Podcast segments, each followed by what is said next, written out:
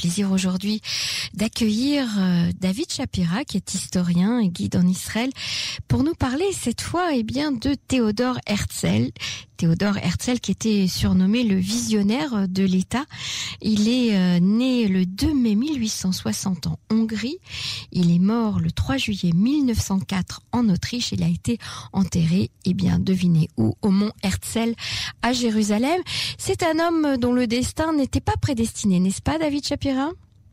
Ah oui, alors il y a des personnages qui vivent très longtemps et qui laissent pas beaucoup de souvenirs. Il y en a qui vivent euh, euh, très peu. Ils font une petite apparition sur Terre et il laisse euh, beaucoup de traces et beaucoup de et beaucoup de visions. Alors c'est le cas évidemment de notre Théodore Herzl euh, qui est mort juste, à, comme vous l'avez souligné, à l'âge de 44 ans. Donc c'est pas c'est pas énorme, hein, quelqu'un qui vit 44 mhm. ans.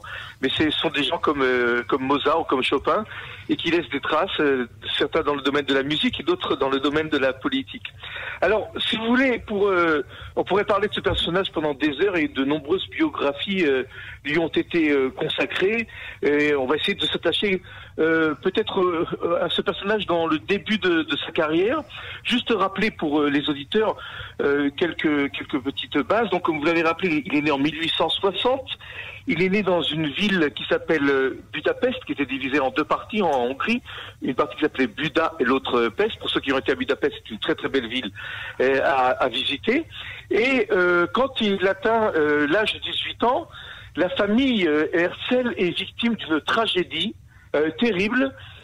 sa sœur, sa sœur qui s'appelle Pauline, euh, euh, décède, vient décéder d'une maladie, mhm. et la famille est brisée, vraiment brisée, et la famille Herzl décide euh, de quitter Budapest parce que ça rappelle trop le souvenir de cette jeune fille Pauline, de sa sœur, et cette famille va s'installer à Vienne. Alors quand je dis maintenant Vienne, c'est comme si je disais aujourd'hui Paris ou New York, c'est une capitale, c'est peut-être la capitale de la culture européenne, Vienne, donc en Autriche.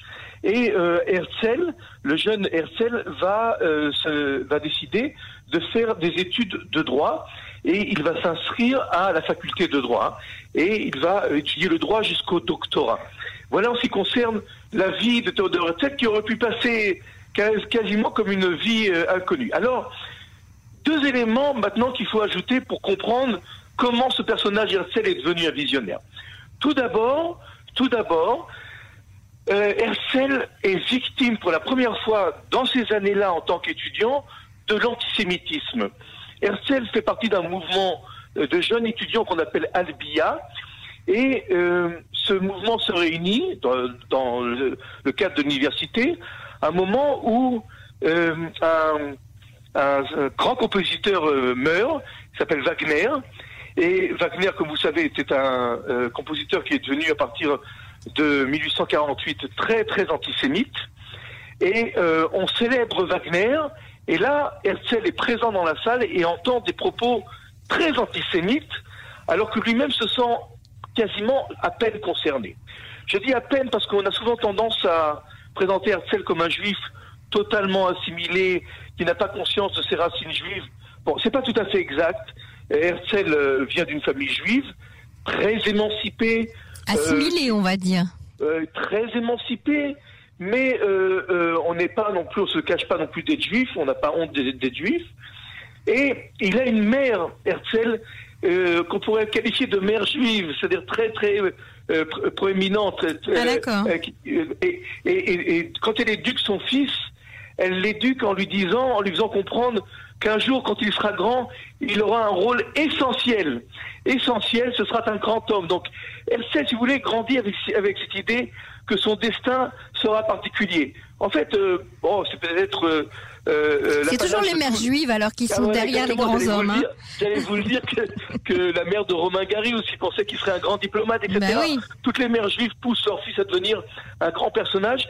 Mais là, c'était le cas. C'était le cas en ce qui concerne Herzl. Quand Herzl entend parler d'antisémitisme, euh, on suppose que c'est l'une des premières fois, mais peut-être pas la première fois. Herzl prend conscience d'un problème qui est un problème, je dirais, très répandu à l'époque, dont on parle un peu dans la littérature, dans les journaux et dans certains livres. Euh, ce problème s'appelle la question juive. C'est quoi le problème de la question juive? C'est le problème, justement, des juifs qui sont intégrés.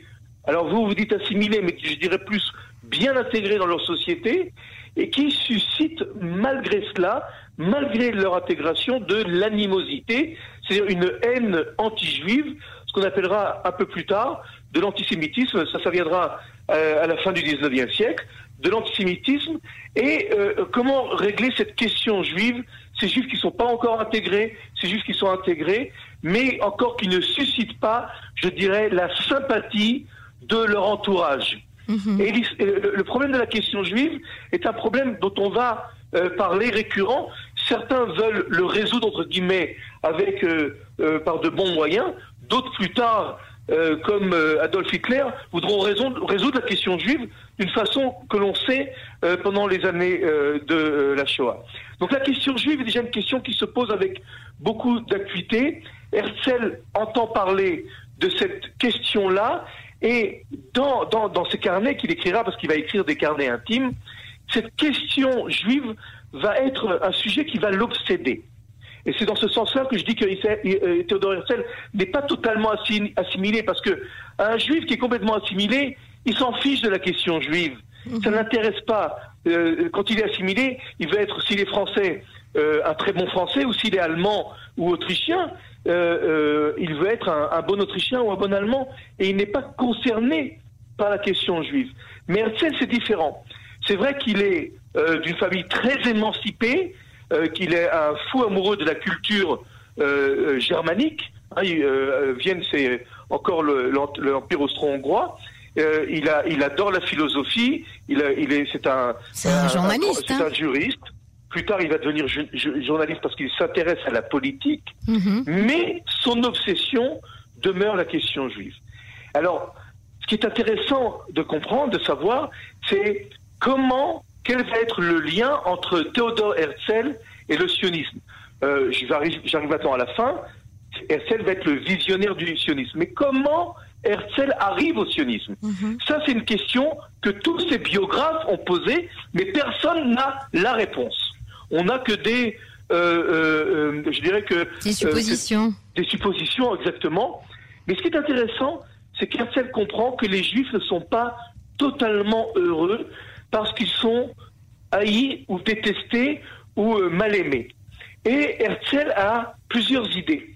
Et il va essayer même de mettre en, marche toutes sortes d'idées pour essayer d'améliorer la question des Juifs en Europe. Alors la première idée qu'il a, Herzl, il se dit la chose suivante.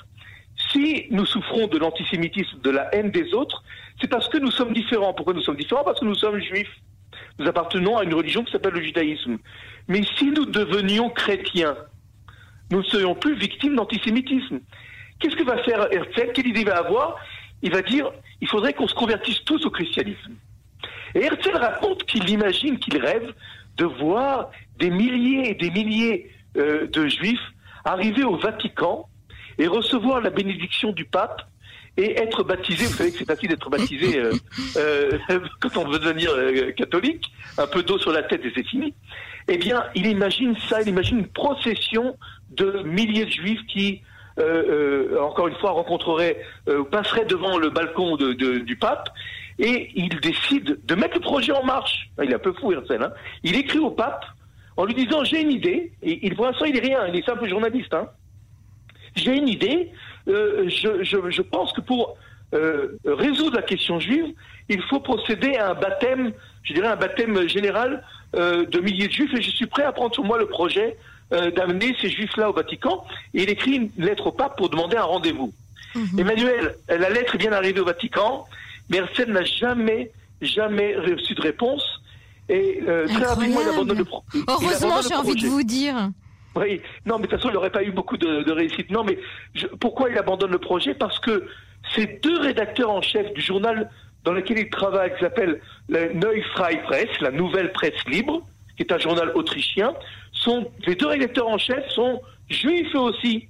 Et des juifs, comme vous appelez, assimilés. Mhm. Un s'appelle euh, Bénédicte et l'autre s'appelle Bachar. Ce sont des juifs, deux juifs, et qui, quand ils entendent parler du projet d'Herzl, parce qu'ils se confient, ils se confient à ces deux, ces deux rédacteurs en chef, ces deux juifs assimilés lui disent Tu n'as pas le droit d'envisager une idée comme cela. Pourquoi? Parce que nous, ça fait des générations et des générations que nous sommes arrivés juifs jusqu'à maintenant, et tu n'as pas le droit de mettre un terme à toute cette éternité, cette, euh, euh, cet engendrement de génération en génération. Vous voyez, ces deux juifs assimilés Mhm. qui disent au troisième juif assimilé, non, moralement parlant, tu n'as pas le droit de faire comme ça. Alors, Herzl se met à penser à comment résoudre la question juive d'une autre façon, et il arrive à une solution formidable. Euh, Emmanuel, il dit, euh, on va tous les rendre socialistes, puisque le socialisme, il n'y a pas encore vraiment de communisme, hein. on Mhm. parle d'un mouvement socialisme, euh, le mouvement de Karl Marx, qui dit la chose suivante, euh, dans un futur euh, monde socialiste, tout, tout le monde sera égaux. Mhm. Tout le monde sera sur le même pied d'égalité. Or, se dit Herzl, si tout le monde devient socialiste, on est tous égaux, eh bien, il n'y aura plus d'antisémitisme parce qu'on sera tous égaux. On ne pourra pas nous accuser. Et euh, Herzl se dit, il faudrait amener tous les juifs à adhérer à l'idéolo- l'idéologie socialiste de l'époque. Et euh, Herzl est très vite désenchanté parce qu'il se rend compte que les idéologues, c'est-à-dire euh, les penseurs, penseurs du socialisme de l'époque, de la fin du 19e siècle, sont aussi antisémites eux-mêmes. Ils détestent la finance, ils détestent la finance juive, ils détestent les Rothschild, ils détestent euh, les Perrer, les frères Perrer qui sont Mhm. juifs avant de se convertir, ils détestent toutes les banques juives. Donc c'est à peu près la même chose, c'est revenir au point de départ. Et par, euh, par un hasard dont on a vraiment, enfin on ne sait pas exactement comment, Théodore Herzl arrive au sionisme. Alors le sionisme, quand il arrive au sionisme, la légende raconte, ou le mythe raconte, mais c'est peut-être vrai, hein, que Herzl était à Paris, c'était le 5 janvier 1895, c'était un samedi matin, à 8h30, et il neigeait, Emmanuel, il faisait froid. Herzl se retrouve devant les grilles de, euh, de- des invalides, et il assiste à une cérémonie le 5 janvier 1895 où il voit des grilles des invalides qu'on enlève les galons d'un capitaine qui s'appelle Alfred Dreyfus Mhm. et on lui brise le sabre. Ça s'appelle la cérémonie de la dégradation du capitaine Dreyfus. Il fait froid. Devant les grilles sont tassées environ 1000 personnes. Il y a 800 bedeaux, spectateurs, et il y a 200 journalistes qui sont venus assister à la cérémonie de loin. De loin, ils sont venus assister de loin à la cérémonie de la dégradation du capitaine Dreyfus. Et on entend des cris Mort à Judas, mort aux Juifs, mort aux traîtres, à mort le traître, à mort Judas. On raconte que lorsque Théodore Herzl revient dans son hôtel, qui s'appelle l'hôtel de Castille, qui existe encore dans, dans, euh, dans, dans, dans, la rue, euh, dans une rue de Paris, euh, qui va, le- le- la, la rue Caron, euh, euh, Cambon, pardon, la rue Cambon, Mhm. près de Chanel aujourd'hui. Près de Chanel, Mhm. près de Chanel, vous irez à, à côté de Chanel, pardon, rue de Cambon, vous avez un hôtel qui s'appelle l'hôtel de Castille avec une plaque commémorative où il y a écrit ici Théodore Herzl séjourna, séjourna plusieurs années et c'est ici qu'il écrit, écrivit son livre euh, L'État des Juifs qui donna naissance à l'État d'Israël. Alors, Donc, voilà, c'est voilà, c'est- c'est voilà. ça la source d'inspiration en fait. C'est vraiment la dégradation de- du capitaine Dreyfus. Alors, on- alors écoutez, c'est sûrement l'élément déclencheur. On- Ouais. On, on ne sait pas vraiment. Mhm. On sait, par contre, ce qu'on sait, ce qu'on sait aussi, c'est que le mouvement, le mouvement, le sionisme existait déjà avant Herzl. On sait que en 1881-82, euh, euh, euh, en Russie, il y a eu des jeunes qu'on appelait les amants de Sion, euh, qui s'étaient formés autour d'un monsieur qui s'appelait Léon Pinsker, Yuda Léon Pinsker, Mhm. qui est un médecin émancipé, je ne vais pas dire assi- assimilé, et qui avait écrit un livre qui s'appelle Auto-émancipation. Quoi qu'il en soit, il est possible qu'Herzl ait connu des étudiants russes réfugiés à Paris ou qui étudiaient à Paris et qui ont entendu parler du sionisme, c'est par ça. Mais je voudrais vous raconter une dernière histoire, Oui, parce qu'il nous reste quelques minutes vraiment. quelques minutes. Dans son hôtel, Theodor Herzl écrit 250 pages, feuillets euh, de son idée sur le rassemblement des Juifs dans une patrie. Il est tellement exalté qu'il va voir son meilleur ami qui s'appelle Lifshitz. Et il lui donne, il lui donne le, euh, le manuscrit et lui dit lis-le devant moi. Et Lifshitz lit le manuscrit, une partie du manuscrit, et que- se met à pleurer, se met à pleurer. Et Herzl lui demande ah, Tu es tellement ému de, de- de lire une idée grandiose que j'ai eue. Et Lexis le regarde et lui dit Non, je suis pas ému, je pleure parce que je pense que tu es en train de devenir carrément fou, carrément Mhm, fou. Herzl revient dans sa chambre d'hôtel il se dit, euh, euh, il se dit peut-être que je suis en train de devenir complètement fou. Tout le monde s'en rend compte parce que tout le monde le regarde bizarrement avec cette idée-là et il se dit mais il n'y a que moi qui ne m'en rend pas compte. Et il va aller voir un psychiatre, Emmanuel. Un, un psychiatre, ça n'existait pas à l'époque, mais comme un psychiatre Mhm. qui vient lui aussi de Budapest. Et il va faire une consultation. La consultation va, va, va durer deux jours. Herzl va parler deux jours dans, son, dans le bureau du psychiatre. Et au bout de, de, de 16 heures, c'est deux fois 8 heures, où Herzl parle, parle, parle, il demande au psychiatre, alors docteur, suis-je vraiment devenu fou?